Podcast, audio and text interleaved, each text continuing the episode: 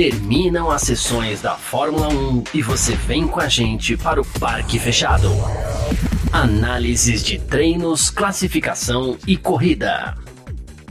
Parque Fechado F1 Mania.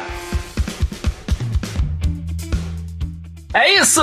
Valeu demais pela sua presença, valeu você que tá junto com a gente por aqui, domingão 27 de março de 2022, no ar mais uma edição do nosso Parque Fechado, que aqui na Filmania é assim que funciona, né? Terminam as sessões da Fórmula 1, você vem com a gente pro nosso Parque Fechado pra gente falar sobre tudo que acontece nas sessões de treinos, de classificação e corrida da Fórmula 1, tá bom? Ah, tivemos há instantes aí o final do Grande Prêmio da Arábia Saudita que ressalto, mais importante de tudo, ocorreu sob a mais total tranquilidade, exatamente como a gente esperava, desejava. Acho que esse é o ponto mais é, importante que a gente tem que, que ressaltar aqui. E mais que isso, uma bela corrida, uma bela disputa pela vitória, que acabou nas mãos do campeão do mundo, do holandês Max Verstappen da Red Bull, que olha, depois de uma grande batalha com Charles Leclerc ali, acabou levando a melhor nas últimas voltas ali do Grande Prêmio da Arábia Saudita, para ser mais exato aqui, na volta número 47 de 50 voltas, ele assumiu a liderança e não mais perdeu, tá bom? Uh, mas foi uma belíssima disputa. Para quem, como eu, não tá nem aí para quem ganha, quer mais é ver boas corridas, quer mais é ver boas disputas. Pô, domingo foi legal pra caramba. Tivemos uma corrida da Fórmula 2 também, já que a gente tá falando sobre tranquilidade no Grande Prêmio da Arábia Saudita. Tivemos uma corrida da Fórmula 2 também tranquilíssima, e além de tudo com uma bela vitória do brasileiro Felipe Drogovic, né? Então, belo domingo em Jeddah, deu tudo certo, foi tudo bem. E vamos lá, vamos falar do resultado aqui do Grande Prêmio da Arábia Saudita, né? Max Verstappen, ele venceu com meio segundo de diferença para o monegasco Charles Leclerc da Ferrari, com Carlos Sainz Jr. da Ferrari na terceira posição. O quarto foi o mexicano Sérgio Pérez, largou na pole, deu azar ali na entrada do safety car, né? E acabou chegando na quarta colocação. O quinto, o George Russell da Mercedes, o sexto, Esteban Ocon da Alpine, sétimo, Lando Norris da McLaren, o oitavo, Pierre Gasly da AlphaTauri, o nono, Kevin Magnussen da Haas, o décimo, Lewis Hamilton da Mercedes, chegou apenas na, apenas na décima posição. E aí a gente teve também na 11 primeira posição Guan Yu Zhou, 12 segundo Nico Hulkenberg, 13 terceiro Lance Stroll. E abandonaram Alexander Albon, da Williams, que ainda se classificou na 14ª posição, mas abandonou.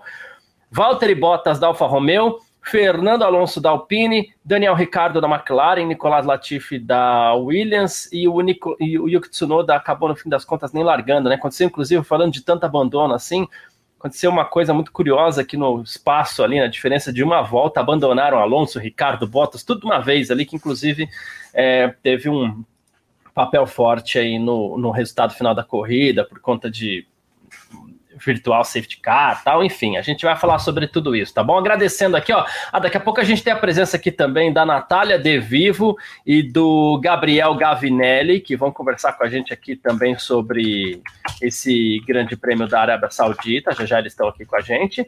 Mas deixa eu aproveitar para dar uma boa tarde aqui pro Rodrigo Lara. Salve, Rodrigo. Tamo junto aqui, o Alex Silva, muita gente comemorando, inclusive, a vitória do Max Verstappen. O Mikael Nicolas dizendo que o Pérez não tem sorte hoje, não foi mesmo. Ah, o Rodrigo Lara tá falando, o campeão voltou, mas a Ferrari mostra que é muito consistente, muito mesmo, viu? Se, as duas eh, são carros de filosofias diferentes, mas que estão mantendo um, um, nível de equilíbrio ali muito interessante nesse começo de temporada. Aqui o Eli Bus está junto com a gente, dizendo que até que teve pouco safety car, é isso mesmo, né? Tivemos uma corrida até que tranquila. Thiago Frois, é, hoje consegui assistir a corrida, que beleza. Olha só, ele fez uma. Cara, você fez bem. O Thiago Frois está assistindo parque fechado de Ilhéus, ele falou que fez uma chamada de vídeo com a mãe dele, a mãe dele filmando ali a corrida inteira, ele assistindo, mandou bem, mandou bem, Tiagão.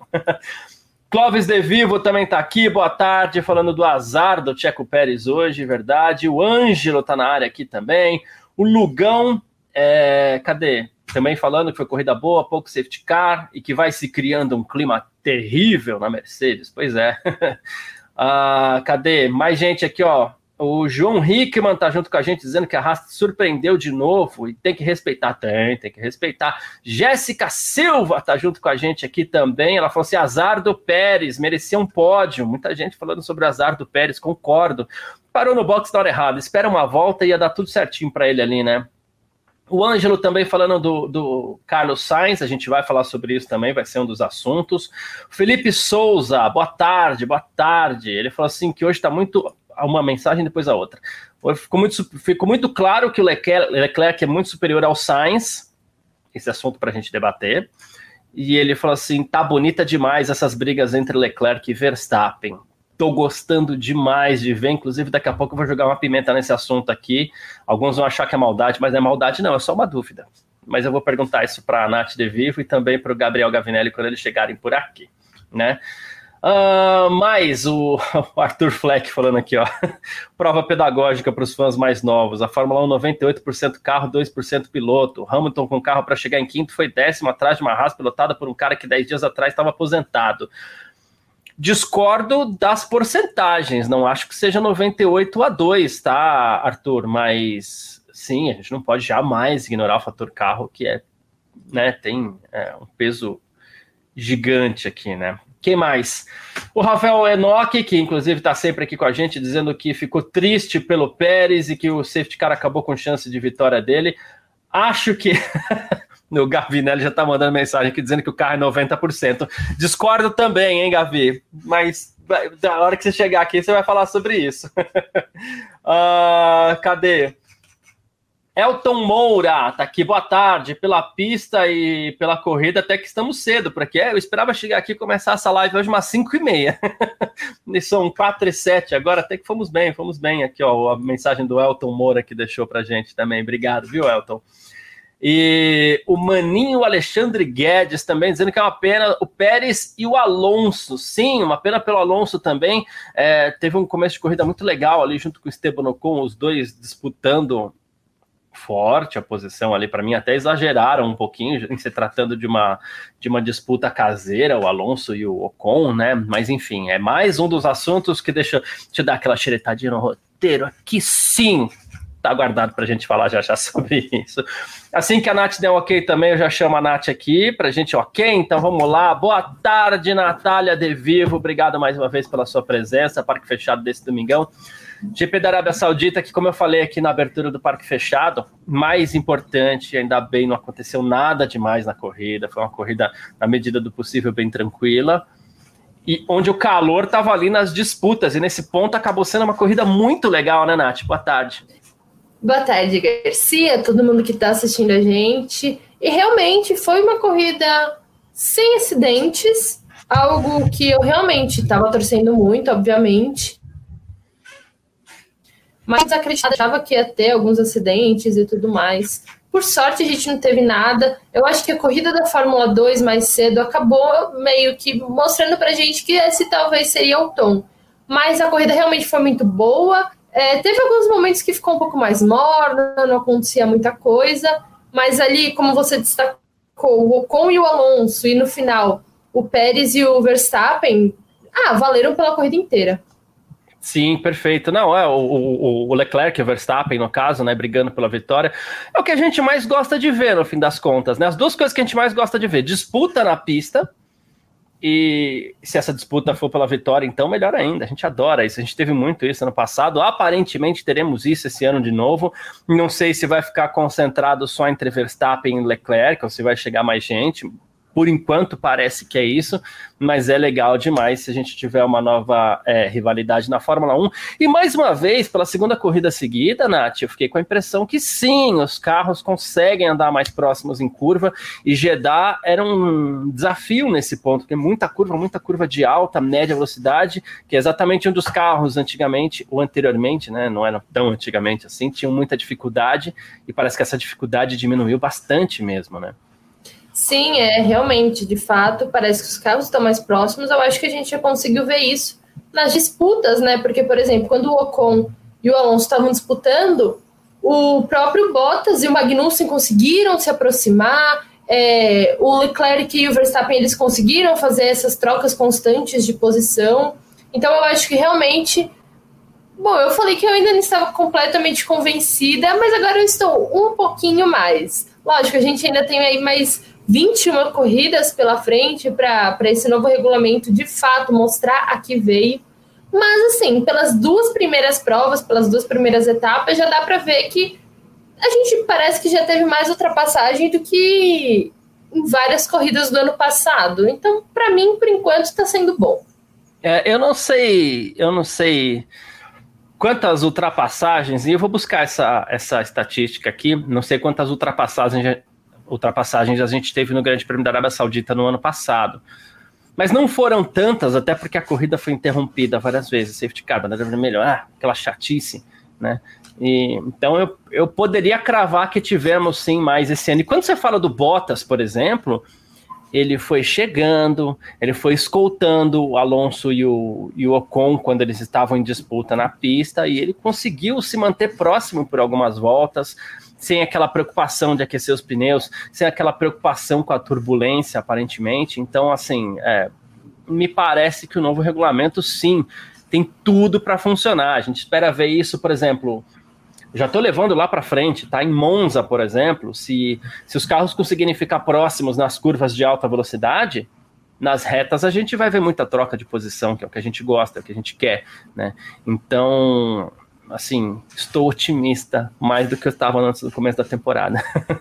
Sim, e eu acho que um também um bom indicativo é, de que o carro está mais fácil de perseguir, de ultrapassar, é o próprio Hamilton, que ele largou em 15 e teve um momento que ele estava na sexta colocação. Se a, Ferrari, se a Mercedes não tivesse é, ferrado com ele no pit stop, ele, ele teria terminado mais ali para frente, mais como quinta e sexta colocações, que era o que a gente imaginava no Bahrein. O Russell terminou em quinto, ele ia terminar ali em sexto, que é o que a gente está imaginando, né? Ferrari, Ferrari, Red Bull, Red Bull e, e, as Mercedes. Então, assim, só do, do fato do Hamilton, a gente sabe que ele não está com o melhor dos carros. Ter conseguido escalar o pelotão, ter, ter aparecido ali na sexta colocação, eu acho que também já é um bom indicativo desse, desse novo regulamento. É, é isso. Inclusive, duas pessoas aqui, ó. Primeiro, o Rodrigo Lara, vou ler duas mensagens, tá? Não, trás para frente. Primeiro, Elton Moura, que falou assim: Eu gostei muito das disputas, só que eu achei muitas quebras para apenas a segunda corrida do ano. E depois o Rodrigo Lara, que falou aqui os problemas de confiabilidade. No Bahrein foram três, hoje já foram outros. Até o regulamento amadurecer, você acha que teremos mais desclassificação, mais abandono por problema de confiabilidade? Aqui, eu não sei se você concorda comigo, Nath. É, primeiro que, mecanicamente falando, né, os carros são basicamente os mesmos. O motor é o mesmo, tudo que está ali é o mesmo. O que mudou foi a estrutura aerodinâmica do carro, estrutura física do carro, né? E alguns outros problemas parecem estar levando a esses, essas questões de confiabilidade, né? Não sei Sim. se a vibração dos carros, mesmo aqueles que já resolveram seus problemas de vibração mais graves, eles ainda vibram, né? É, é uma consequência do efeito solo. Não sei se encaixe de, de peça na nova distribuição física do carro, mas por se tratar de um novo regulamento, a gente sempre espera que algumas equipes quebrem a cabeça ali no começo do ano, né? Sim, exatamente, mas parece que agora todas as equipes estão batendo a cabeça, né? e, e, eu acho que é o, é o que eu sempre gosto de bater na tecla. Confiabilidade, ok, estamos na segunda corrida de um novo regulamento técnico completamente novo, mudou todo o carro da Fórmula 1 e tudo mais, então a gente dá essa colher de chá para as equipes. Mas eu gosto de bater na tecla que confiabilidade é tão importante quanto vencer uma corrida, quanto chegar nos pontos, porque é o que eu digo. Não adianta nada, Fernando Alonso. Eu vi um monte de gente comentando, deu um show, foi incrível, mil ultrapassagens. Não adianta nada se ele não cruzar a linha de chegada. Então eu acho que a confiabilidade também é um, uma parte assim muito importante do automobilismo. É, não à toa a gente tem aqui, vou, daqui a pouco eu vou passar a tabela completa, mas não à toa a gente tem aqui nesse momento, pô, Leclerc e o Verstappen venceram uma cada uma, com direito a. a não, não, hoje não foi a melhor volta do Verstappen, né? Tava até o final, mas ele perdeu. Não, mas assim. Venceram uma cada uma, mas o Leclerc é o líder do Mundial exatamente por conta dos problemas de confiabilidade que a Red Bull teve na primeira corrida, que abandonou, abandonou com seus dois pilotos por problemas parecidos e tal nas últimas voltas. Né? Sim, exatamente. Então, assim, é, lá na frente, imagina se a gente, sei lá, chega com uma corrida para o final, com o Leclerc na frente sei lá, por causa de 25 pontos, essa corrida vai ter feito uma baita diferença. Por mais que, sei lá, o Verstappen só termine na primeira e segunda colocação. Ao que tudo indica, o Leclerc também só vai terminar na primeira e segunda colocação também. Então, assim, essa primeira corrida pode ser um, um baita. Porque, assim, ah, uma coisa é perder um ponto, perder dois pontos.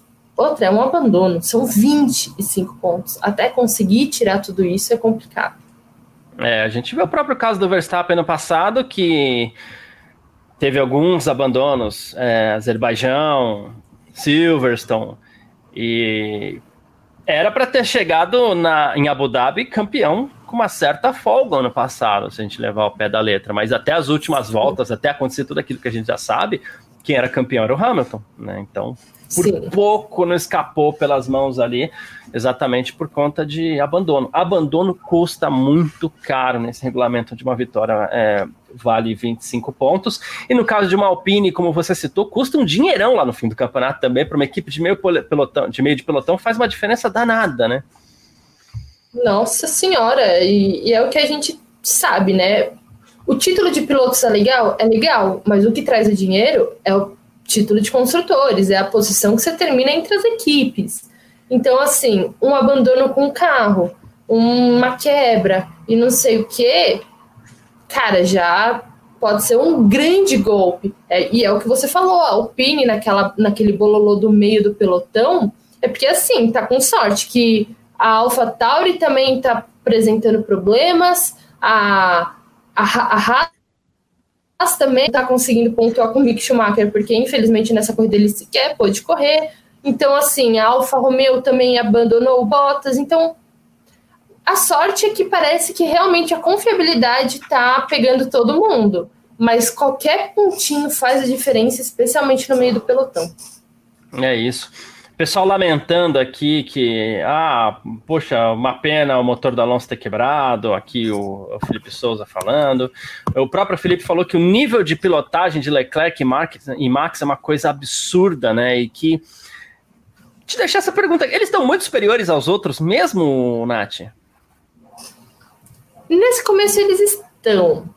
Porque a gente viu que o, o Pérez e o Sainz sequer conseguiram acompanhar eles. Então eu acho que eles estão sim superiores. Eu acho que o Leclerc ainda está superior ao Verstappen, porque eu acho que assim, o Leclerc ele parece ser muito inteligente, ele está sabendo assim atacar no momento certo, ele está sabendo usar a melhor da estratégia. Então assim, eu acho que eles estão um pouco superiores, porque a gente, a gente só tem agora como comparação os companheiros deles, porque a Red Bull e a Ferrari está muito acima do resto. E os companheiros deles não estão conseguindo acompanhar. Então eles estão acima. É, em contrapartida, eu acho que até o, essa questão do Carlos Sainz é um assunto que a gente tem que, que, trazer, um assunto que a gente não pode deixar de lado, né? Porque no ano passado os dois proporcionaram uma disputa incrível. O Sainz venceu essa disputa, não se esperava isso né, o Leclerc ele era considerado, mesmo quando o Vettel já ainda estava na Ferrari, ele já era meio que considerado piloto número um ali pela equipe italiana. O Sainz bateu ele no ano passado, mas agora que a Ferrari briga por vitórias, o Leclerc assume essa liderança. Não sei se seria essa uma expressão mais correta, mas vamos usar ela na falta de outra, né? Ele assume essa liderança na Ferrari que pode fazer falta em algum momento também, né, Nath? Nossa, com certeza. E eu acho que, como a Ferrari tem tanta confiança no Leclerc, aposta tanto nele, falou diversas vezes que é o futuro, eu acho que isso também dá um pouco de segurança para ele, para ele dar uma arriscada numa briga, porque ele sabe que ele já provou lá dentro que ele é o piloto número um, que ele é o piloto que, tipo, a Ferrari já escolheu ele para ser o campeão. Então, quem tem que se provar é o Sainz. E, cara, até agora ele não tem feito muita coisa. Então, o Leclerc ele tá numa posição muito confortável como primeiro piloto, levando a equipe, a equipe totalmente voltada para ele. Então, assim, o Sainz ele vai ter que correr muito essa temporada. Ele é assim, é o que você falou, ano passado ele ficou na frente do Leclerc. A gente tem que bater muita palma. Mas agora que parece que de fato é o que tá valendo, o Leclerc já, assim, tá três passos na frente. É isso. Deixa eu trazer aqui para o nosso papo também. Gabriel Gavinelli, salve meu irmãozinho, obrigado pela presença aqui também. Boa tarde. É, assim que puder ligar seu microfone também para conversar com a gente. Né? um microfone sem voz de Alexandre Frota, mas vamos lá.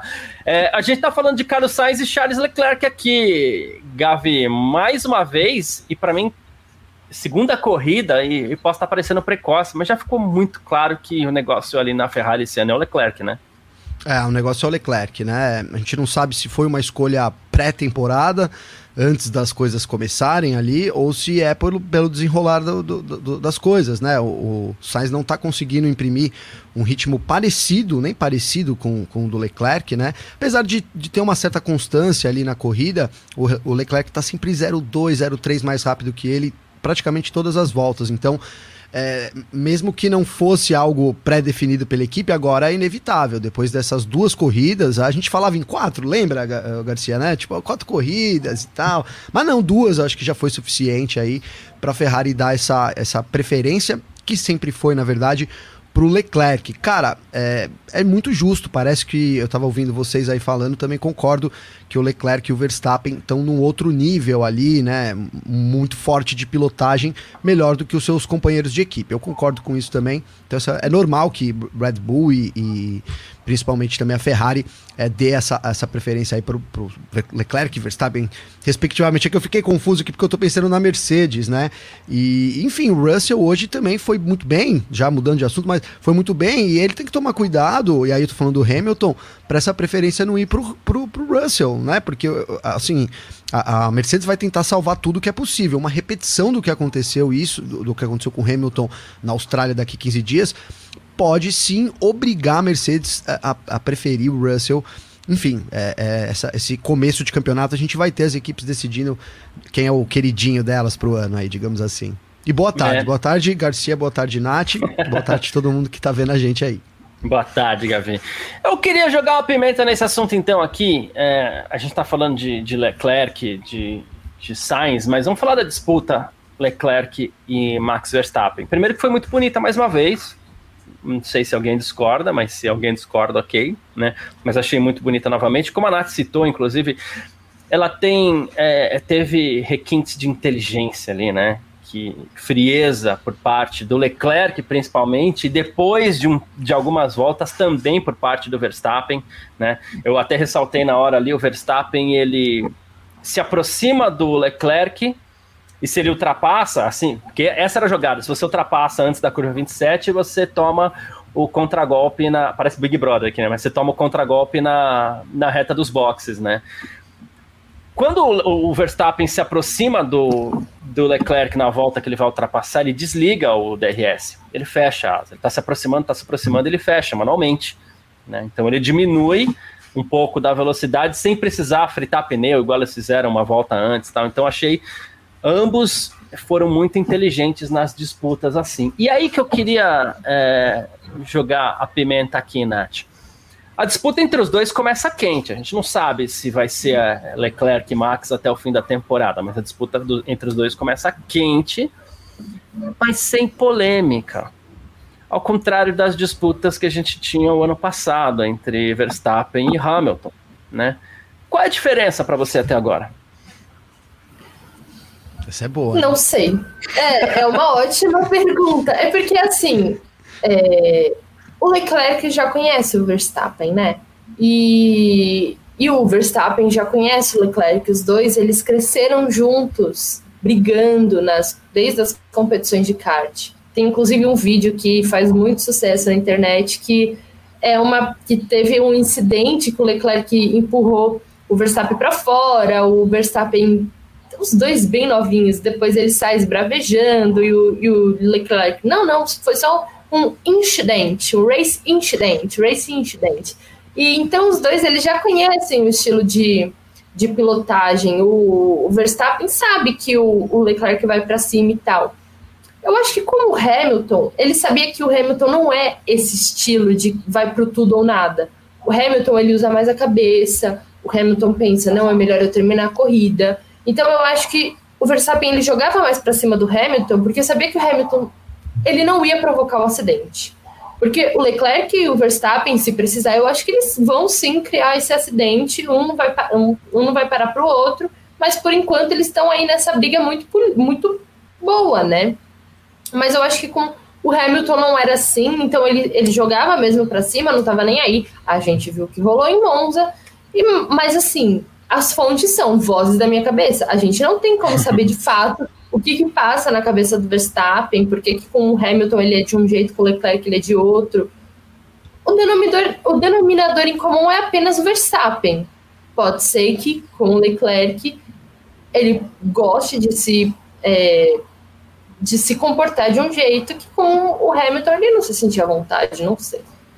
É, e aí a gente tinha uma coisa, né, Gavi? A gente falava muito no começo do ano aqui, quando o Verstappen ia com tudo para cima do, do Hamilton o Hamilton, naquele momento, tinha mais a perder do que o Verstappen. Sim. E ele me parece ter tido tempo para ler o Hamilton durante a temporada. Ele teve chances de fazer isso. Como o Hamilton reage? Vou para cima, vou para cima, vou para cima. E agora também, assim, já sou campeão do mundo, já tirei um caminhão de, de, de, de cima das costas, né?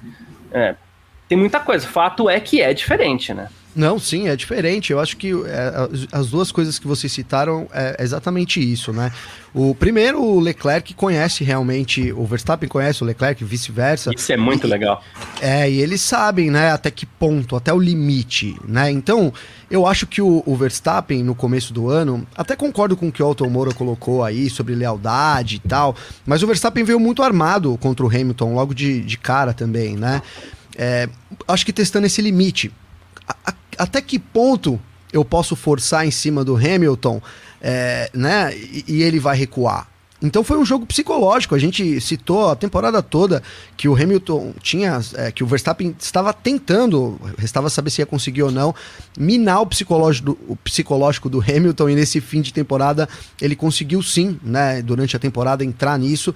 E esse limite que o Verstappen tinha para cima do Hamilton é maior do que ele tem com o Leclerc. Ficou claro ali, ele fez isso por diversas corridas, em todas, no começo a gente chegou a fazer um placar aqui, uma brincadeira que era 3 a 0 né, para o Verstappen ali nas primeiras corridas.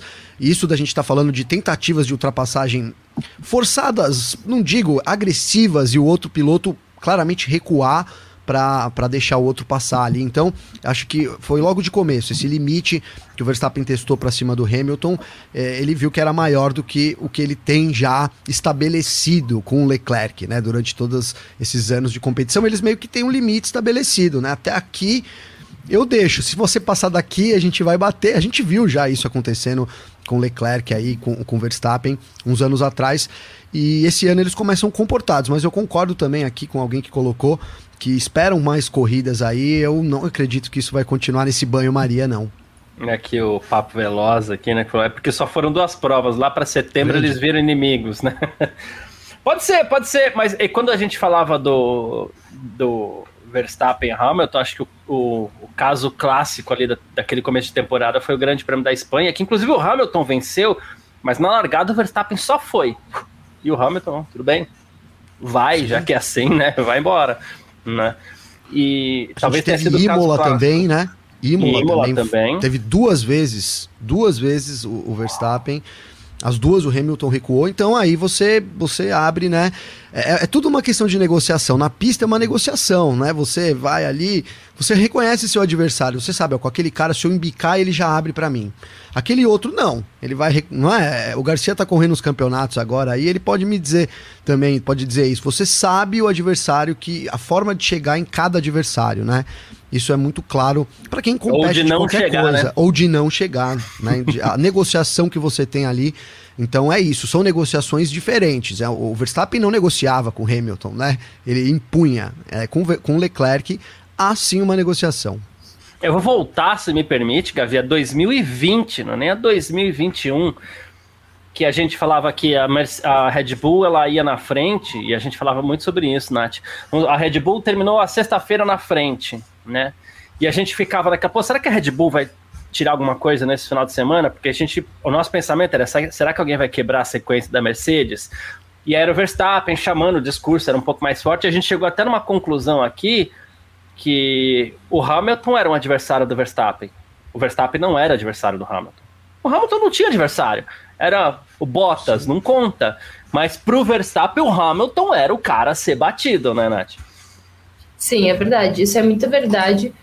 Mas eu acho que também o Hamilton, ele assumiu esse lugar de cara a ser batido é muito merecido. O cara ganhou Sim. aí sete títulos, então, tipo, obviamente ele era o cara a ser batido. Só que juntou nisso um carro muito superior da Mercedes. Então, foi uma dupla que era muito difícil de bater. E daí, mais uma vez, em 2021, ele se tornou o cara a ser batido. E dessa vez ele encontrou um Verstappen à altura. Tanto é que o Verstappen venceu no final. E daí, eu acho que em 2021, o Verstappen também se tornou adversário do Hamilton. Não só o Hamilton, o cara a, a ser batido pelo Verstappen. Igual esse ano, eu vejo que, tipo, sinceramente, é o atual campeão e tudo mais, mas eu não vejo o, o Verstappen como o grande cara a ser batido, a ser superado. Pelo menos nessas duas primeiras corridas, eu vejo como o Charles Leclerc. Sim, pelo que apresentou o conjunto, é isso né? O conjunto, né?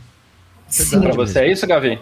Não, para mim é. Eu acho que, assim, inevitavelmente o cara é o campeão, então, pá, é o número um, né? né? Até alguém colocou aí que, que o de Toledo, né? O fator emocional do Verstappen, sim, de querer vencer bastante, concordo também. E aí, aí ele aí chega como esse cara a ser batido. Mas é, eu tava até pensando isso durante a corrida toda, enquanto o Leclerc liderava lá, que, que legal, né? Porque chega lá o Verstappen, eu sou o cara a ser batido, e aí as duas primeiras corridas, até talvez eu tenha gorado a vitória do Leclerc, e as duas primeiras corridas, quem ganha é o Leclerc, né? Então traz uma, uma, uma um roteiro já dramático para um começo de temporada, e foi muito legal o Verstappen ter vencido hoje também, porque mostrou essa, esse diferença pequena que tem e que muito pode ser tirado no braço. Também concordo com, com as pessoas ali no trecho final. Achei o Leclerc, o, o Verstappen, mais arrojado, não sei, soube aproveitar melhor a situação. Né? Ainda quero investigar aqui, olhar aqui os replays e tudo, como depois daquele safety car virtual ele se aproximou tanto porque a gente tinha uma diferença de 3 segundos e quando foi dado o sinal verde ele estava colado, né? Não sei ali o que aconteceu. Eu não vi o que aconteceu, não sei se foi o Leclerc que errou, Irregularidade não teve. É, não, não acho que tenha não, sido. Não. É, só, só pegando aqui, eu já puxei na F1 TV Pro, eu vou, só, só tô levantando esse assunto porque Perfeito. eu já, já vi muita gente levantando isso nas redes sociais. É importante que, quando se fala em irregularidade, foi uma das primeiras coisas que eu fiz. A gente teve um gapzinho de tempo aqui entre a, a, o fim da corrida, o início do parque fechado. Então eu fui ali na F1 TV Pro, puxei um board do Verstappen, ele só acelera na, na verde. Tá, então isso já, já fique bem claro. Leclerc que né? perdeu um tempo ali com alguma coisa. Cara, eu tenho a impressão que assim, o Leclerc meio que quando dá a verde, o Leclerc tá puxando uma curva. Eu não sei se ele erra naquela curva, não ficou claro para mim. Se ele sai mais lento, ou se ele não estava esperando, ou se o fato de estar numa curva, o Verstappen um pouco mais atrás numa reta, teve alguma diferença, né? Sim. Mas os três segundos, a gente tem que lembrar também uma questão que é assim: eles estavam a um e pouco de diferença, quase dois, antes da, da do Virtual Safety Car com uma, veloci com uma velocidade menor entre eles, claro que a distância entre um e o outro vai levar mais tempo para ser percorrida. Então, essa diferença em tempo, ela naturalmente aumenta por conta da velocidade menor. Aí você acelera, quando você volta a acelerar para percorrer a mesma distância, você leva menos tempo. Então tem essa questão, o delta ele interfere nisso. Então não dá para você Sim. comparar o cronômetro durante o safety car e depois do safety car. Você tem que é, comparar o cronômetro antes do safety car, no momento em que ele é acionado, e depois na bandeira verde. Sim, o Verstappen Sim. tira um tempinho, mas não chega a meio segundo assim. Então pode ter sido alguma coisa de erro do, do, do Leclerc, ou então o próprio Sim. reflexo do piloto de acelerar no momento que é dada a bandeira verde. Né? Mas é que eu já vi não, muita legal, coisa você de. ter visto isso já. É... Não, porque eu fiquei na dúvida, né? A gente não mostrou, a imagem não mostrou ali e tal. A imagem o que, que aconteceu, né? Não mostrou nada ali, de repente ele estava colado, mas eu tenho certeza que, que sim, até porque, vou aproveitar esse gancho, a Fórmula 1 ainda segue, tem três pilotos em investigação, hein? acabei de ver aqui, ó, o Sainz, o Pérez e o Magnussen, né, os três por exatamente não cumprirem com, na verdade, com velocidades na, nas bandeiras amarelas. Não é a mesma coisa, mas é isso, né? Irregularidades nas bandeiras amarelas. Então, o Sainz corre o risco de perder essa terceira posição para o Pérez aí. Isso. Na última volta ali, na penúltima volta, na verdade, né? O álbum toca com, se estranha com o Stroll, abandona. E aí a bandeira amarela dupla é acionada. Em bandeira amarela dupla, os pilotos eles têm que reduzir a velocidade, não apenas não se ultrapassar. E parece que é, eles não fizeram, que está sendo levantado é exatamente isso, né? Perfeito. Mas é Poderia só para ressaltar uns 5 segundos, Garcia. Deixa eu ver aqui até na tabela, ó. Esses 5 segundos, é, aí daria né, não tem como, porque o Russell ficou 32, então é, não, é não dá nada. trocaria de posição aí com, com o Pérez, né? É, mas o Pérez é um dos investigados, né? É, e o Pérez também é um dos então, investigados. Então, é, é, é, o Pérez, o Sainz e qual é o terceiro mesmo? O Magnussen. Magnussen. Magnussen. É o Magnussen. Foi nono colocado e também, também não perderia. perderia. Só é, se ele também. tomasse 10 segundos, aí, aí perderia para o Hamilton, né? Isso, mas, é isso. Mas a, a é. penalidade geralmente é 5 segundos, né? Ou então uma reprimenda, pode sair uma reprimenda também. Isso, então. É, a, o, o pós-race, que geralmente é um pouquinho mais ditado. Falando nisso, deixa eu trazer um outro assunto aqui, Nath. É, direção de prova. Né? Bateu o Latifi. Na era Michael Masi, vamos chamar assim, eu não estou falando que o Michael Masi é um homem bom, é um homem mau, não é nada. Tá? Mas na era Michael Masi, a gente teria um acionamento de bandeira vermelha. Hoje, a direção ela parece um pouco mais Uh, eu, eu, vou tentar encontrar uma palavra para isso também, mas. Me ajuda aí, Nath. É mais boazinha, mais, mais contida, se bem que acho que a Nath travou aqui. Então vou passar para você tá, já, Gabi. Tá já mais instruída, na minha opinião. Instruída a quê? Vamos lá. a, a não usar as bandeiras vermelhas, cara. Acho que. Achei. Eu não sei porque que tá mudando a luz aqui, depois eu vou tentar resolver. Achei que hoje ficou claro ali, porque é, a gente, nessas bandeiras vermelhas aí, a, segura a bandeira vermelha a instrução, né? bota o safety car para rodar, porque aí você mantém mais justo a corrida, né? Não, não sei se é esse o termo, né? Eu fiquei muito preocupado quando entrou, entrou o trator, eu até fui buscar aqui para ver se não tinha realmente um, um, um, novo regulamento que dissesse que quando o trator estava na pista, a gente tinha que ter a corrida interrompida com bandeira vermelha. Eu me lembro de alguma coisa, não sei se foi sondagem, se chegou a ser isso mesmo, mas eu, eu, realmente não achei, porque para mim sim, quando entrasse um trator na pista, a gente tinha que ter interrupção da corrida. E a gente viu um trator hoje tirando lá, acho que foi o próprio Latifi, né, Latifi. se eu não me engano. E, cara, não tinha, não tinha bandeira vermelha, os carros estavam passando ali, né? É, é uma situação diferente. A gente lembra do Bianchi, foi uma situação diferente, estava chovendo, era bandeira amarela localizada, não tinha bandeira, né, ficou provado depois que o fiscal ali não estava agitando corretamente a bandeira. Não é uma situação exatamente igual, mas depois que aconteceu isso, então as coisas mudaram né, na Fórmula 1, principalmente com um trator, que é algo, algo muito perigoso. Né, assim, extremo. A gente fala muito dos acidentes IT, e numa interrupção de pista, um trator ali pode dar completamente errado, né? As coisas podem dar muito errado. Não vi isso, achei que ali, aquele momento do trator, deveria ter tido uma bandeira vermelha. Agora, no resto da corrida, é uma coisa para a gente discutir durante talvez um, um, um podcast do Em Ponto inteiro, né, Garcia? Será que é justo ou não? A gente teria um, favorecidos. O Hamilton, por exemplo, teria sido favorecido com uma bandeira vermelha. E quando a gente tem o safety car aí, de repente a, as condições são mais iguais, né?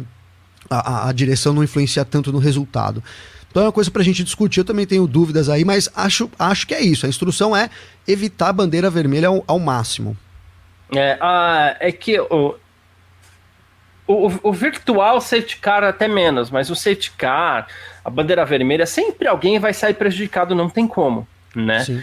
Mas a ideia da Fórmula 1 é você também pensar em segurança em primeiro lugar, mas também já fica aquele indicativo que nesse ponto as corridas vão ser mais tranquilas. Já, a gente já vai entendendo qual que vai ser o a posição da Fórmula 1 em momento de um acidente, em momento de uma escapada, em momento de uma necessidade, ou então quando um carro para ali logo na entrada dos boxes, ali ficou claro para mim, quando o Ricardo Sim. para na entrada dos boxes, que assim, eu acho ruim, porque tem gente na pista, na reta dos boxes, eu acho ruim que você dê um, um virtual safety car, eu ainda acho que tem algum perigo, né? Que era mecânico empurrando o carro do Ricardo, mas ali ficou claro que assim, eu falei antes ali no grupo da redação, eu falei assim, ó, se o Ricardo parar agora, vão fechar o pitch. E quando fecha o pitch, aí, aí que as pessoas são prejudicadas mesmo. Né? Alguns Sim. pilotos sempre vão ser prejudicados com isso. O Hamilton ia ser o grande prejudicado ali, inclusive, caso tivesse um safety car com fechamento de box. E a direção não quis interferir nisso, né? É, ele, eles fecharam os boxes, né, Garcia? Fecharam, mas assim, o que eu digo é, é, se você dá o safety car, fecha os boxes, todo mundo se alinha. Aí depois o Hamilton vai parar nos boxes com bandeira verde, ele vai cair para o último. Ah, sim. Né? Então sim. eles evitaram dar o safety car ali claramente para não prejudicar ninguém, né? O, então ficou com o virtual safety car de novo, acho perigoso. Sim, sim. Mas é, é eles perigoso, não quiseram cara. interferir. Eles não quiseram interferir no posicionamento de pista. Então, aparentemente, a direção de prova vai evitar ao máximo interferir no, no é, posicionamento de pista. Eu, eu, acho, eu fiquei bem perigo, eu achei bem perigoso aquilo lá da. Do, do, do, até a Carol colocou aqui também, ó, ficou aflita com o pessoal empurrando aqui, ó. Chamei aqui é. o carro do Ricardo. Cara, realmente, porque se acontece alguma coisa ali, é uma corrida, os carros estão a velocidade baixa, mas enfim, né, a gente estava caminhando, a, a Fórmula 1 estava caminhando para um outro lado, né, dos últimos anos, que um, um, pessoa na pista empurrando, jamais a gente pensaria que estaria com, com um safety car, teria que ter dado a bandeira vermelha. Então, eu acho que, em termos de corrida, pode fazer sentido, mas é perigoso. A, a segurança está em primeiro lugar, é dito em primeiro lugar, mas com essas. É, de novo, para mim a bandeira vermelha tinha que ter sido dada quando entrou o trator na pista também, ali tinha que ter interrompido a corrida, né? Enfim, não sei, ou então reagrupa os carros de uma forma que tenha que dê tempo de entrar e tirar é mais difícil, mas então dá a bandeira vermelha, evita qualquer tipo de acidente. E também com os carros empurrando ali, teria que ser dada a bandeira vermelha, na minha opinião. A gente vê que. Coloquei isso lá no grupo na hora. Falei, ó, os caras claramente estão evitando a bandeira vermelha, então deve ser apegada a instrução aí nesse ano, né? Vamos, vamos tentar interferir menos, como você mesmo colocou no resultado da corrida. Eu fico um pouco apreensivo aí com, com isso. Aí tudo bem que a Arábia Saudita é, é bem diferente, né? Ali em termos de, de, proximidade. Mas mesmo assim, o trator na pista, para mim, tem que ser bandeira vermelha, pessoas empurrando o carro também, enfim. É, Ou mas no caso das pessoas um empurrando o carro, pelo menos um safety car, né? No mínimo, que aí você se passou o safety car, você libera todo mundo lá para ir rapidamente empurrar, né? Você faz uma organização aí, até com o trator, talvez que o trator leva mais tempo, mas eu achei meio. É, eles têm que tomar cuidado, cara. A gente não quer noticiar acidente aqui por causa de coisas que a gente já viu e já foi até corrigido, né? Talvez pareça ser chato o meu comentário, mas o fato é que a segurança é muito importante, né? A gente, como jornalista, e quem assiste também, é, a pior notícia que você dá é um piloto que às vezes você acompanhou a carreira toda e tal, ali, né? Tá, enfim, e aí você tem que noticiar que o cara morreu, é a pior coisa que pode, pode acontecer aí. É verdade. Fiquei com a impressão nisso mesmo. Bandeira vermelha no carro do Latifi e um safety car, pelo menos, no, no, no, lance do, do Ricardo ali na entrada dos boxes. Mas também fica parecendo que é assim que a direção de prova vai agir esse ano, tentando interferir ao máximo, né, Nath? Sim, exatamente. Parece que a direção de prova não aprendeu que quando o Latifi bate, tem que colocar com a bandeira vermelha. Porque a situação Boa. também teria Tem que ir pro regulamento, né? Lá no GP, é, lá no GP da Arábia Saudita, mas realmente eu fiquei muito, muito aflita com esse caminhão, com esse trator, enfim, na pista. Daí, de repente, é, aparece um monte de gente empurrando o carro do, do Ricardo. Eu fiquei tipo, gente, o que, que está acontecendo aqui? Fora que, na verdade, os fiscais, eles, eles é, mostraram muito despreparo durante todo o final de semana. Eu sei que a questão de o safety car, virtual safety car é, e tudo mais é da direção de prova. Mas, por exemplo, os caras entravam na pista para recolher a sujeira na mão. Então, assim, foram muitos erros re, é, em relação a isso é, durante o final de semana.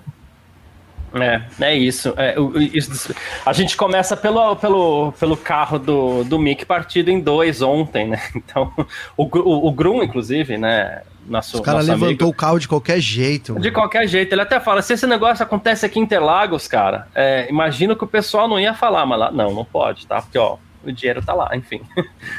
ah, o príncipe paga, né? O príncipe paga, né? O príncipe paga, não tem jeito.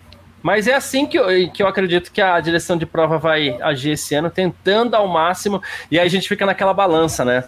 Quando você está pensando muito na, na segurança, ah, mas pô, interfere no, no, no resultado. Aí está pensando em não interferir no resultado, ah, mas a, a segurança tem que ser deixada em primeiro plano. A questão é a gente saber o que, que vai ficar sempre em primeiro plano. Na minha opinião, deve ser a segurança.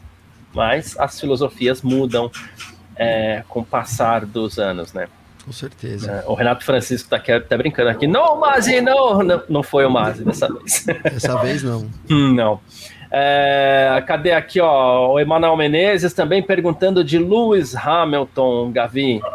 Ah, não, não é nem essa, mas tudo bem, né? Mas tem gente falando também. Mas ele fala assim: que ele parece mais triste ou caído emocionalmente, nem tem como. Ele tá enfrentando um problemaço no, no colo, né? É, Caiu no colo ali.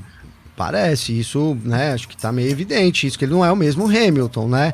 Mas o, o talento dele ainda é o mesmo. Vamos lembrar disso. Ali a, a, motivação é outra, mas talvez ele possa encontrar. A corrida, eu vi o pessoal falando que a corrida da Mercedes hoje foi melhor e eu, eu não concordo.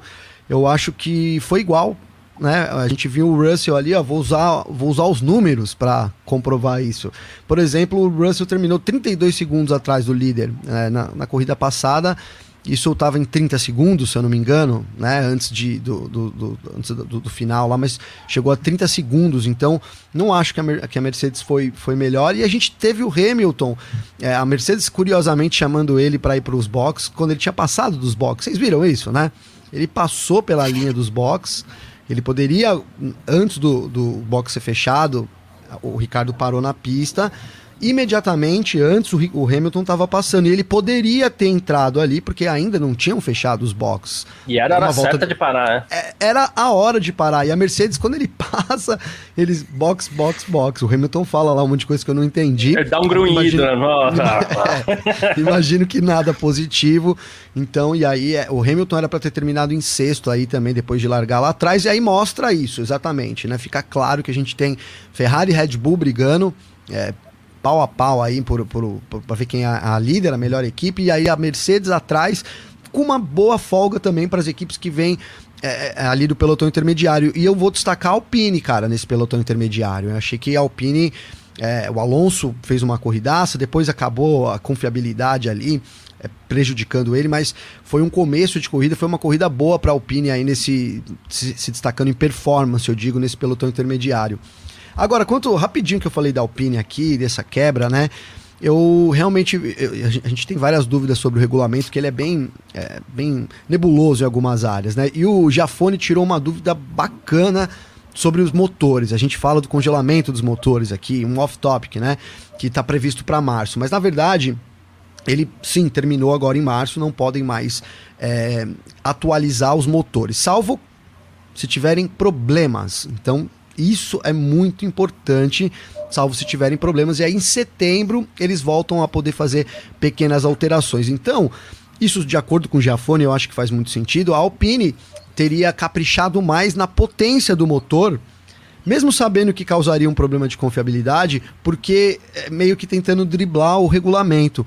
Né? Então ela pode mexer em problemas de confiabilidade as equipes podem melhorar os motores. Isso durante essa transição aí, né? Esse, esse, congelamento, bem entre aspas, né? Elas podem mexer na confiabilidade. Então, é, a Alpine teria apostado nisso. Mais potência e aí a gente vai corrigindo a confiabilidade, mas temos a potência lá. Pode ser o que explica também esse, essa quebra do Alonso aí. Tentativa de salvar o Renolution, né? É, tentativa é. de salvar.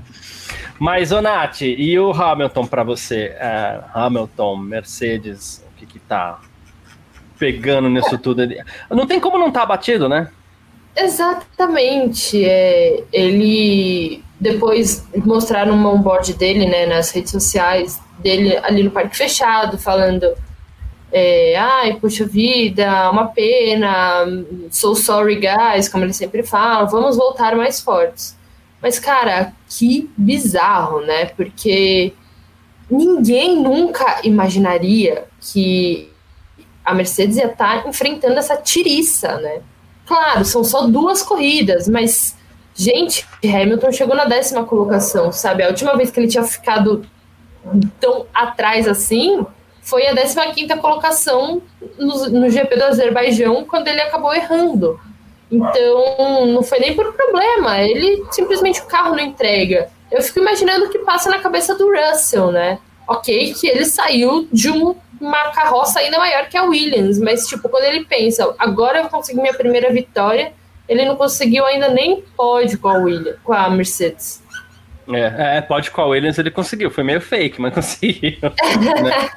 Você acha que, que ele se entendeu melhor com o carro, o, o Nath? Porque a gente fala muito da possibilidade, ontem a gente conversou muito com o Victor aqui, pô, pode ser que o Hamilton esteja indo para um caminho de testar alguma coisa, e se for para testar é melhor o Hamilton do que o Russell, porque o Hamilton, claro, ele tem mais expertise e tudo mais, mais experiência, né? Mas será que pode o Russell ter se entendido melhor com a filosofia do carro? O carro mudou muito, ele é muito diferente. Então, nisso, pô, casa mais com o meu estilo que com o dele. É, a gente fala, né, que o Hamilton é um piloto fora de série, ele realmente é um piloto fora de série. Mas é como você falou, os carros mudaram totalmente em 2022. Não seria totalmente absurdo pensar isso. Isso não diminui o Lewis Hamilton, o piloto que ele é, o talento que ele tem. É só coisa dele precisar refinar um pouquinho mais, pegar um pouquinho mais a mão do carro e tudo mais. É, e se o Russell realmente pegou a mão do carro, eu acho que isso é ainda melhor do que a, a Mercedes estar com um carro problemático nas mãos, assim. Porque daí, pelo menos, o, o, Hamilton pode trabalhar junto com o Russell e tudo mais. Porque eu acho que adaptar ao estilo de pilotagem do carro é mais fácil do que a Mercedes ficar correndo igual a barata tonta procurando um problema até encontrar. Então, tipo, eu não acho que seria absurdo pensar nisso, e se isso acontecer, realmente não diminui nada quem é Lewis Hamilton. É, e eu só tô falando essa questão do, do estilo, Gavi, porque a gente não sabe, né? O ano passado, por exemplo, ah, qual que vai ser a melhor dupla do grid? É Norris e Ricardo. Ricardo não se adaptou, estilo do carro né? Aquela, aquela inversão que a gente tem, né? Na Red Bull, a gente tem o carro adaptado ao estilo do piloto. Aí o cara chega numa equipe, ele, ele tem que se adaptar ao estilo do carro. Se isso aconteceu na Mercedes, se isso aconteceu na própria Ferrari também, que pode ser que o Sainz não tenha se adaptado ao estilo do carro, aí fica difícil, né? Não, fica difícil. E olha, a gente tem meio que dois caminhos nesse momento. Oh, é... Só te cortando aqui. O Robson Macedo tá até falando, o Russell tá acostumado a pilotar um carro ruim, o Hamilton não. Aqui não é a experiência, né? A gente sempre fala da experiência. É, eu ia dizer que a gente tem dois caminhos. É, uma, um é esse, o Russell se adaptou melhor ao carro. Ficou evidente que, pelo menos para essa corrida, são apenas duas. Mas o, o, Hamilton, ele declarou que resolveu mudar o setup todo ali no sábado, né? Ele correu com, tipo, foi dormir na sexta-feira, falou: Meu, tá tudo uma draga. Rasgou tudo, refez tudo e foi pra pista com isso. Não deu certo. Então, que ele vai rever agora isso, né? Vai, vai, vai, vai precisar trabalhar mais. Então, e o Russell manteve o que a gente espera da Mercedes nesse começo, que é a quinta, né? Ser quinto e sexto e aproveitar ali uma oportunidade como aproveitou o Hamilton na primeira corrida, se alguma das equipes quebrar ou se envolver em acidentes, né? Então, e aí eu ia dizer que é a segunda coisa, que aí envolvem teorias que eu já vi das me, ma, me, maiores e melhores por aí, né? Então tem que envolver uma grande teoria da conspiração, assim, para ser algo assim, por exemplo, olha, é, eu vou até citar a fonte aqui, que foi o Grum, que ele, ele, ele vai deixar eu falar aqui. Olha, a Mercedes está caprichando no carro, deixou o Russell com um carro mais antigo e agora com o Hamilton tá tentando um carro completamente novo e não é isso, né? Os carros basicamente são iguais ali. Isso seria uma. Não é. Pode ser, o que está dentro do carro a gente não vê, pode ser, mas é uma grande teoria da conspiração, sendo que é, eu acredito mais no que é palpável. Então eu fico com o Hamilton desmotivado e, e assim, o talento está lá ainda, tá? Mas desmotivado, com um carro ruim na mão, tentando fazer algumas coisas, a pressão também é menor, né? Não sei se o Russell chegaria na, no sábado e falar, olha, vou alterar completamente o carro aqui e tal. Talvez não, né? Isso deu errado. Não acho que vai se repetir. O, Hamilton, a gente está vendo que ele tem força para andar lá na frente. Eu falei que a Mercedes sobra um pouco. Ele não fosse o erro estratégico ali também, ele teria terminado na sexta posição, atrás do Russell, mas é, teria sido excelente de, com a posição de largada. Mas de fato, uma diferença grande aí para mim com o carro, em acostumar com o carro. O Russell muito mais acostumado já com essa Mercedes do que o Hamilton. Pois é. E sem querer fazer o papel de maldoso aqui, mas é que às vezes gente, e realmente eu vou até falar antes, eu não penso isso, tá? Pelo amor de Deus, eu não penso isso, mas a gente tem que jogar algumas dúvidas comuns que a gente vê até que para que as pessoas também possam tirar suas próprias conclusões a partir do que a gente fala ou não, enfim. Mas já vejo comentários do tipo, poxa, o Hamilton tá provando que era só carro mesmo, Nath. É, ele conquistou sete títulos porque ele tinha uma Mercedes, ele tinha um canhão na mão. Agora que ele não tem, não ganha nada. As coisas não funcionam desse jeito, né? Cara, me fala um campeão que foi então... campeão sem ter o melhor carro, sabe? Parece que todo mundo, todos os campeões estavam de jegue enquanto corriam contra cavalo, sabe? Tipo, não faz o menor sentido isso. já. Cara, é porque, sabe, por exemplo, Ótimo. no próprio ano passado, a Red Bull era superior à Mercedes, o Hamilton conseguiu eliminar toda a diferença que tinha para para Red Bull para chegar empatado no último na última corrida. Ele não é só o carro. Se fosse só o carro, o Bottas teria sido campeão o Rosberg teria mais de um título. Então, assim, não faz sentido. E se ele tinha um canhão nas mãos, nada adianta você ter um canhão na mão se você não sabe dirigir, se você não sabe pilotar, se você não sabe se impor numa corrida, se você não sabe largar, se você. Então, sabe, não basta apenas ter um bom carro nas mãos. Cara, isso vai me doer muito falar isso sobre isso agora. Mas vamos pegar o exemplo da Ferrari em 2017. Ela tinha um canhão na mão. Sebastian Vettel começou muito bem, estava na liderança da classificação, mas por um monte de cagadas dele, acabou jogando a chance fora, sabe? Então, assim, não adianta nada ter um canhão nas mãos se você não sabe pilotar. Então, assim, a união do piloto com o carro é o que faz os títulos, é o que faz ser campeão, não só o carro ou não só o piloto.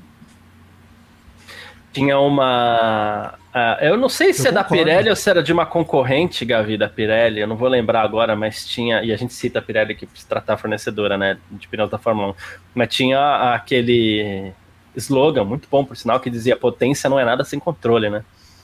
Excelente slogan, hein? É isso, não, é isso, cara. Eu, eu adicionaria ainda uma coisa. Para o cara estar tá no melhor carro, eles não vão pegar, vou usar um exemplo recente agora aí, o Mazepin, fala, tô aqui, Mazepin, o carro campeão do ano passado, vai aí, pode guiar agora aí vai você. Quem tá no melhor carro, geralmente? O melhor piloto, o cara que está mais bem preparado, que mostrou ao longo da carreira toda essa preparação para ocupar aquela vaga, né? O que é muito justo. A gente está vendo isso, né? Olha aí, é, é, quem é melhor piloto, Leclerc ou Verstappen, né? Até que ponto o carro também não influencia na disputa? Então são dois ótimos pilotos com dois ótimos carros, por isso que eles estão lá disputando a vitória. Eles deixaram ano passado o Leclerc não disputava com o Verstappen. É, o Leclerc era um piloto ruim e o, foi de um ano para cá, né?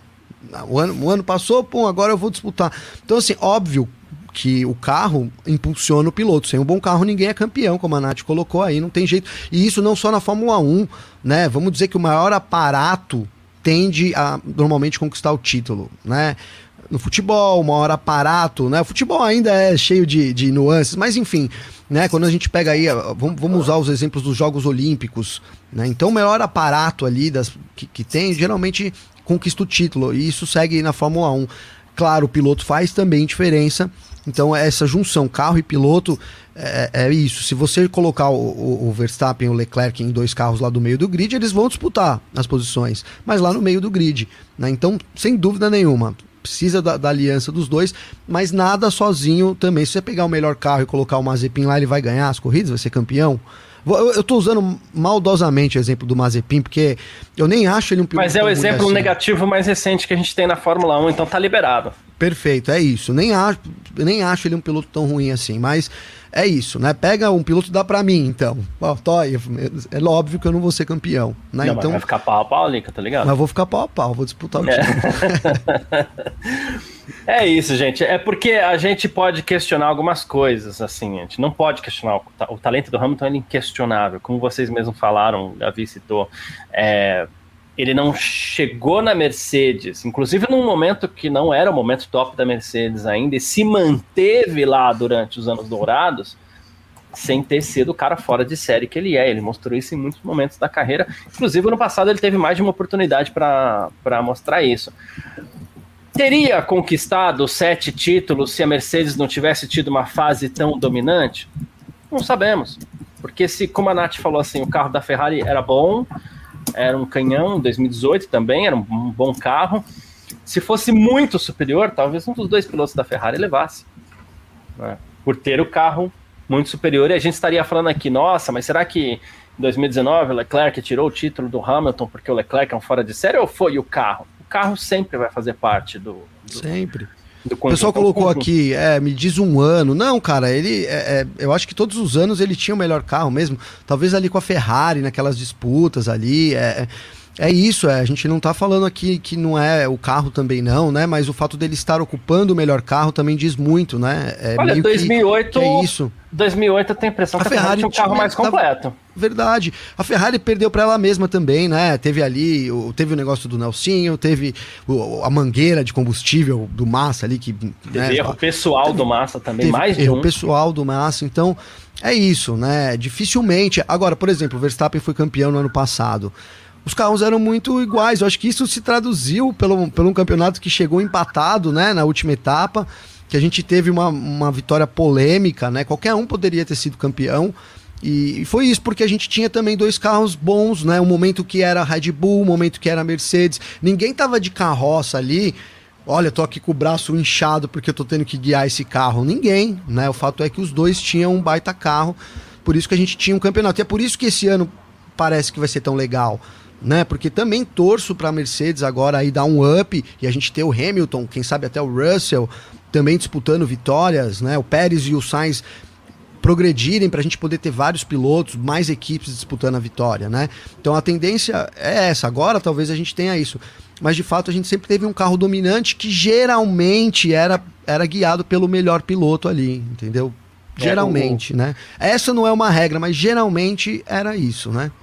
O Ângelo até ele citou aqui, né? Vale lembrar que o Verstappen sempre ameaçou deixar a Red Bull se eles não, não dessem carro para ganhar título, inclusive em contrato. Né? Se tinha cláusula de quebra de contrato do Verstappen, se a Red Bull não entregasse um carro para ele ser campeão, ele poderia quebrar aquele contrato embora, sem, sem ter que pagar rescisão nem nada. Porque os pilotos querem o melhor carro também, não adianta o cara ser bom como o Verstappen é, como o Hamilton, como o Leclerc é, e falar assim: ah, tá bom, não, me dá Aston Martin, aí tudo bem, tá tudo certo que eu vou ganhar mesmo assim. Não, de jeito nenhum, né? Não é assim que Isso. funciona. Aí a gente lembra lá atrás também o próprio Senna, e, e em algumas coisas eu acho importante, porque o Senna ele tem um legado para a geração atual no que diz respeito à personalidade, que eu não vou nem entrar em detalhes aqui, né? Mas ele deixa um legado de personalidade para a geração atual muito grande. O Senna saiu da McLaren por, por isso. Né? O Senna queria o Williams por isso. E o Prost, quando foi para Williams, vetou o Senna por isso. Eu quero o melhor carro. Né? E também não quero que o meu, o meu adversário direto tenha o melhor carro. Né? Exato. Faz parte. Eu, no meu trabalho aqui, a gente faz as coisas, eu trabalho com a voz. E a minha voz é o meu instrumento de trabalho, mas assim, vou até puxar aqui, ó. Eu quero o melhor microfone também, se eu puder sabe? A gente fala muito isso de, de, de equipamento de som, né, Gavi? Eu também quero o melhor Sim. microfone. Eu tenho o meu desempenho, mas se eu tiver o melhor equipamento à disposição, eu quero. Né? E a gente Perfeito. não pode. A gente não Por isso pode... que eu disse que vale para todas as profissões, né, cara? É, Pega um é. editor é. de vídeo. Cara, mano, o cara é ferrado. Dá para ele um, um, computador aí, um i3 aí para ele editar, né? Né? Um computador que não atende. É meio que isso. Então, o talento precisa do, do, do, carro, assim como o carro precisa do talento. E eu, tô, e eu acho tão, que esses caras, a gente tem falado isso. O Hamilton estava na frente um pouco nos anos, mas no ano passado a gente já disse que o, o, o Verstappen chegou muito, chegou igual, terminou na frente. A pressão emocional também, como o Hamilton ia absorver isso, é maior. Eu acho que o momento agora o Verstappen, é, não, não que seja mais piloto, mas ele está em um momento melhor do que o Hamilton. E isso pode refletir na pista. Reflete, reflete no seu trabalho, reflete no trabalho de todo mundo, né? Uma situação melhora, reflete, e isso vai continuar refletindo sim. Não acho que a Mercedes vai ficar para sempre aí né, nessa posição, mas a gente vê que não é fácil, né? Foram 30 segundos, 30 segundos de novo, não é, é, o carro não balançava tanto, isso é um fator positivo, né? Talvez encontre o caminho, mas é uma coisa que vai demorar sim. E, e, é, e não, agora dá para imaginar, né? O Hamilton tá com o carro como do jeito que tá.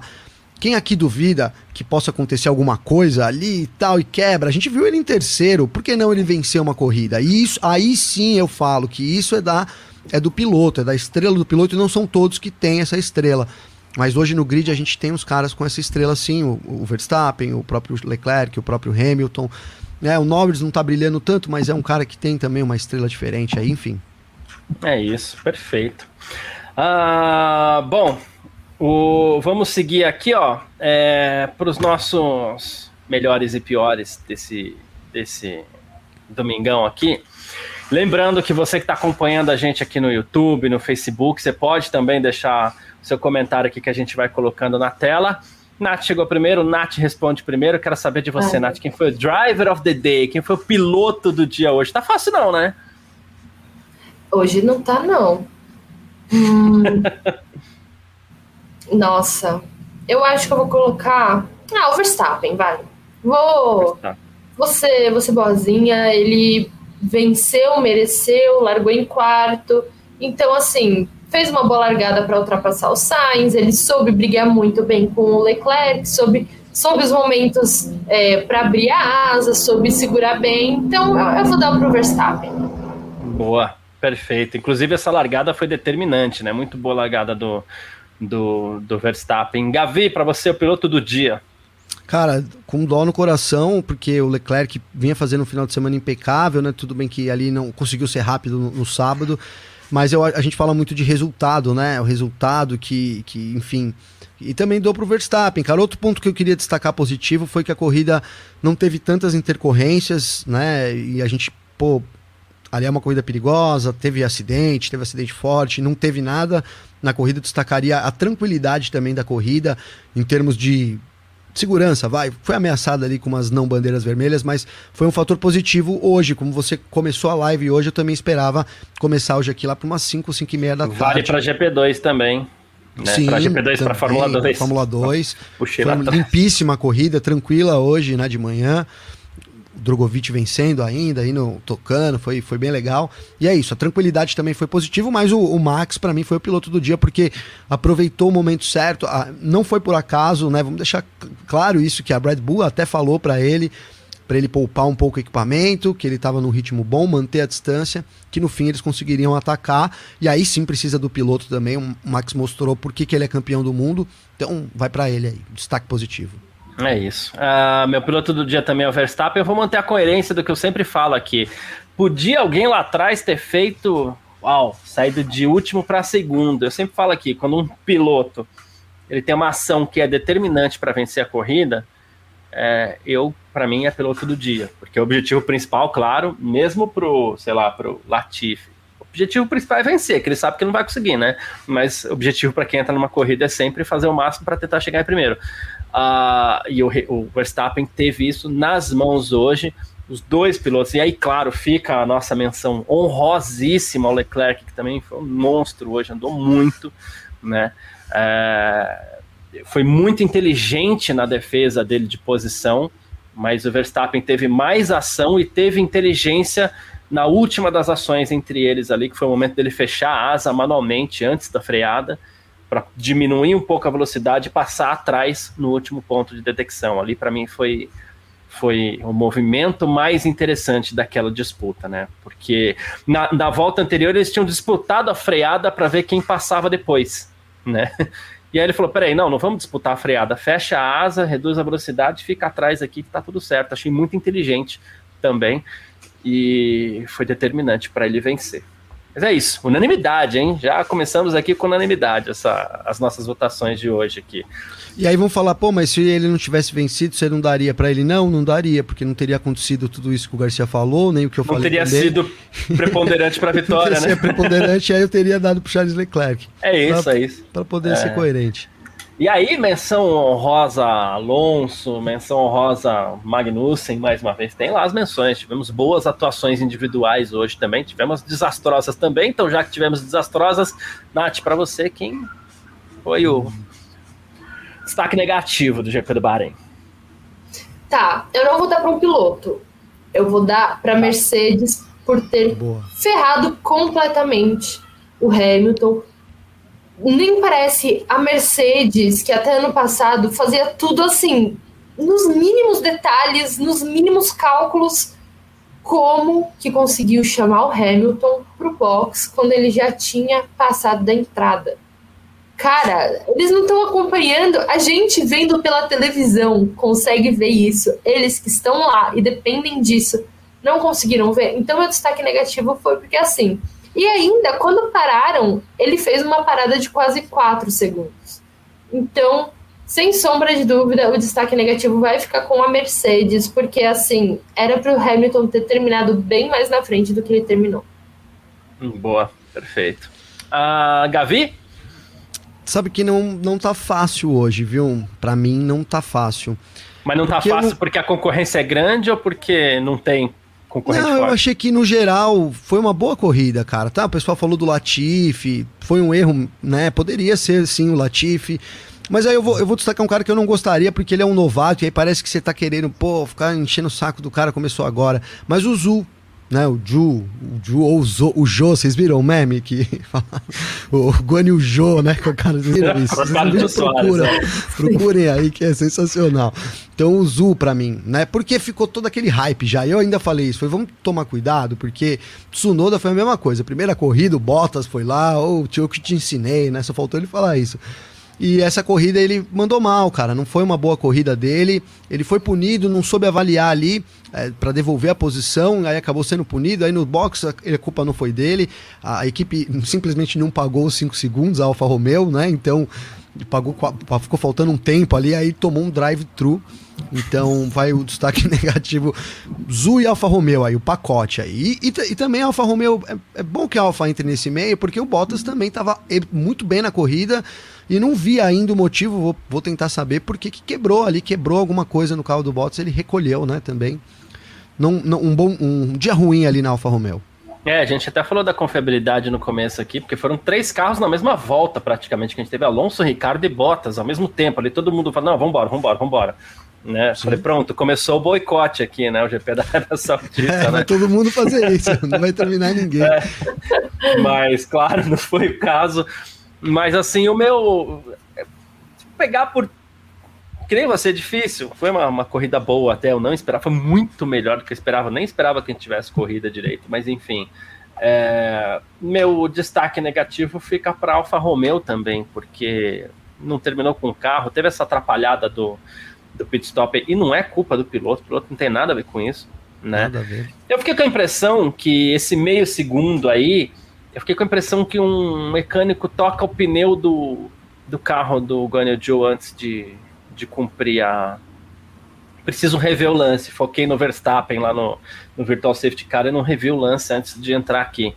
Mas eu fiquei com a impressão que um mecânico ele toca no pneu do, do Joe antes dos 5 segundos e aí, claro, tocou no pneu, o tempo é, ah, não boa. conta mais. Que eles só é podem isso. ficar próximos do carro, né? Essa é uma impressão que eu tive na hora. Eu falei, ué, eu fiquei meio confuso. Aí depois veio a punição e eu tenho, eu tenho a, a, a, impressão que seja isso. Né? Então, tá aí. Destaque negativo no meu caso aqui vai para Alfa Romeo dessa vez e é, que é isso. É boa. Ele, ele diz aí, né, da caixa de câmbio. É provável, eu disse que a gente não sabe porque ela não declarou oficialmente, mas a caixa de câmbio da Alfa Romeo já vem dando problema desde a pré-temporada, né? Então é muito provável que seja problemas hidráulicos aí. É, caixa de câmbio de plástico é sensacional também, né? Só uma coisa. Claro. É, nenhuma ação vai ser tomada quanto às duas últimas voltas, todos os pilotos mantêm as posições. Boa, perfeito. Boa. Ó, informação aqui no, no, no, na reta final já chegou aqui informação. Ah, tem mas uma é aqui isso. também, ó, tem uma nova aqui então. Que eu Vamos acabei lá. de ver aqui, falei, hum, é bom, deixa eu conferir aqui. Quem tomou a penalidade foi o Albon, por um incidente com o Stroll. Então perdeu três posições no grid aí na corrida da uhum. Austrália, ali por a gente viu ali a, a, a, batida que teve, né, entre o álbum e o Stroll. Foi otimista, ali. né? Foi muito, mergulhou para dentro, né, e tal, então vai perder três posições no grid da Austrália aí. Boa, perfeito. Ah, ele que, claro, abandonou, então a posição, a punição fica para a próxima corrida. Mas é isso.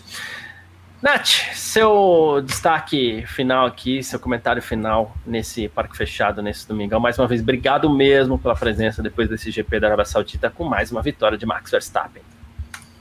Primeiro, muito obrigada, sempre um prazer estar aqui. Obrigada, Garcia, Gavi, a todo mundo que comentou. Bom, meu destaque final foi: começamos a temporada 2022 da Fórmula 1. Eu acredito que muito bem.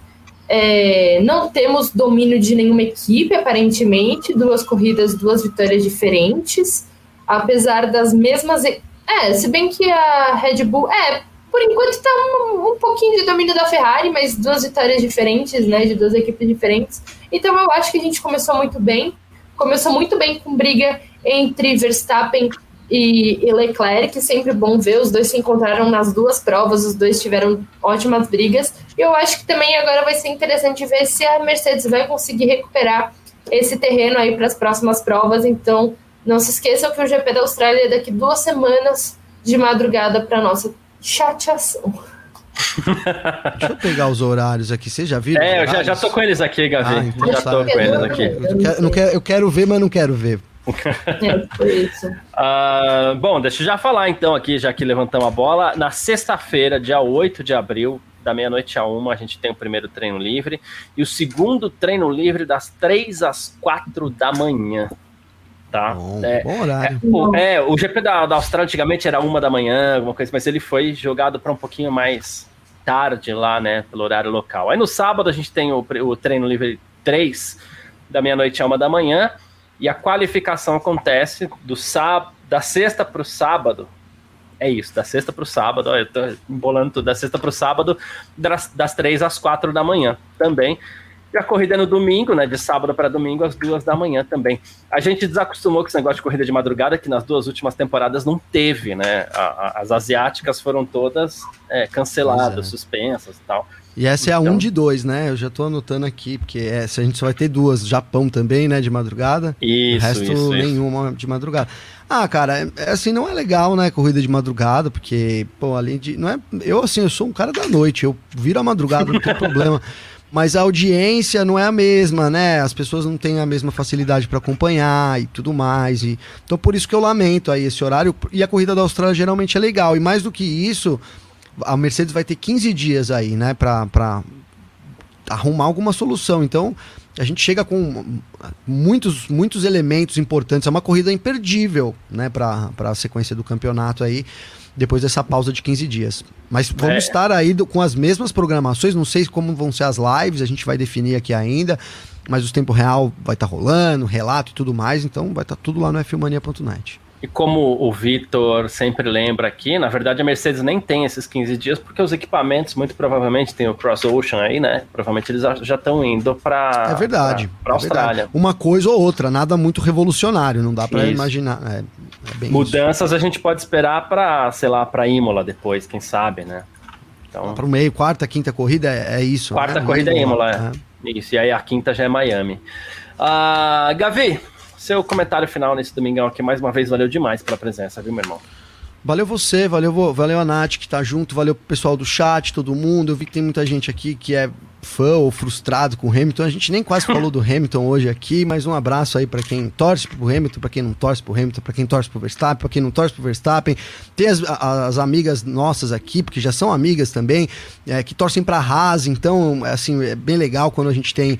Né, Fase essa, boa, né? Né, uma fase boa aí pela frente. Então quero deixar meu muito obrigado para todo mundo que acompanha sempre a gente aqui, né, dizer que eu fiquei muito satisfeito com a corrida. Foi um baita de um final de semana e já até adiantei aqui o que a gente espera, o que nos espera daqui 15 dias. Enquanto isso, é, acompanhem lá o fmania.net, que a gente tem semana que vem, tem corrida da estoque no, no, no, Galeão, né? Semana que vem. Então tem bastante coisa acontecendo nesses 15 dias aí também. Deixa eu dar um spoiler aqui, Garcia, o nosso podcast, né? O Em Ponto.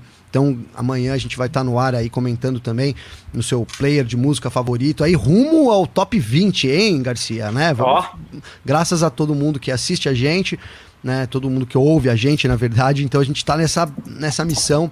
Contamos com vocês aí também. Tá certo, Garcia? É isso. Um abraço, mano. É isso. Grande abraço. Valeu todo mundo. Aproveita aí também para se inscrever no canal da Filmania, para curtir o nosso vídeo aqui também, sempre que ajuda bastante.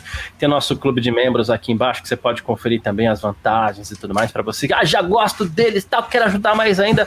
Vamos lá que que tem várias opções para você aí também. A gente se fala ali no Grande Prêmio da Austrália, né? Como o Gavi falou, eu, eu puxei os horários aqui já pensando nisso mesmo, né? Que são aqueles horários do dia, né? Na sexta-feira a gente vai estar aqui por volta das quatro, sábado às quatro, domingo às quatro da manhã e não da tarde. mas a gente vai falar bastante de Fórmula 1 nesses dias aí, vai ser muito legal, tá certo? Muitíssimo obrigado. Amanhã tem em ponto para você que perdeu é, uma parte, depois você pode assistir esse vídeo de novo no YouTube ou no Spotify, no Deezer, aí no, no, nos tocadores de música e podcast que você curte. É, para checar de novo tudo que rolou aqui no Parque Fechado. Para quem teve gente que falou que a gente só falou da Mercedes aqui, não, a gente falou um pouquinho, mas lá no começo a gente falou de um monte de coisa também. Então, dá um clique lá que você vai curtir. Nath, um beijo, Gavi, um beijo, todo mundo aí, muito obrigado pela sua presença, você que acompanhou a gente no nosso canal do YouTube, você que acompanha a gente no Facebook também, um abraço para todo mundo do Terra TV, a gente se fala, um grande abraço, valeu demais, tchau!